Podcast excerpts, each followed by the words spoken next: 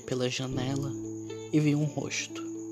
Era um garoto, feio, derrotado, com espinhas, alguns fios de barba no rosto. O seu cabelo ondulado era grosso e alto. Seu nariz era grande, como seus lábios gordos. Possuía um sinal abaixo do lado direito da boca e olheiras. Suas sobrancelhas grossas e mal desenhadas avançavam para o centro, em busca de se tornarem uma só. Ousei olhar o corpo de tal ser. Era magricelo, podia-se ver o contorno de suas costelas e até a ponta dos ossos que formavam o quadril. Ele tinha braços finos que pareciam não ter músculos. Sua postura era curvada para frente e suas unhas cresciam de maneira torta e falha. Sua estatura baixa o deixava ainda mais patético. Aproximei da janela para vê-lo por completo. Suas roupas eram ridículas, que revoltavam. Suas pernas eram magras e cheias de pelo, o que me fez sentir nojo dele.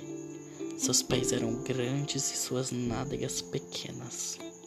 Senti tanta pena dele que decidi parar de olhar seu corpo e observar seus olhos, que tinham o castanho tão escurecido que nem se percebia. Foi então que passei a odiá-lo. Na escuridão de seu olhar, pude ver que ele já fora brilhante, e por alguns instantes se orgulharam dele e até o amaram. Mas ele tinha deixado todas as chances de ser feliz escorrerem por entre os dedos.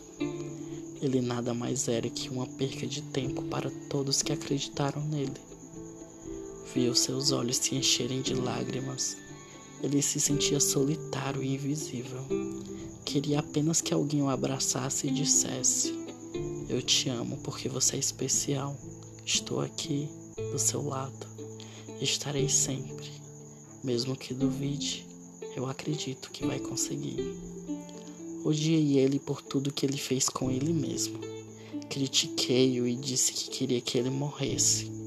Foi então que passei a mão pelo rosto e percebi que lágrimas rolavam nele. As lágrimas eram minhas e a janela nada mais era que um espelho.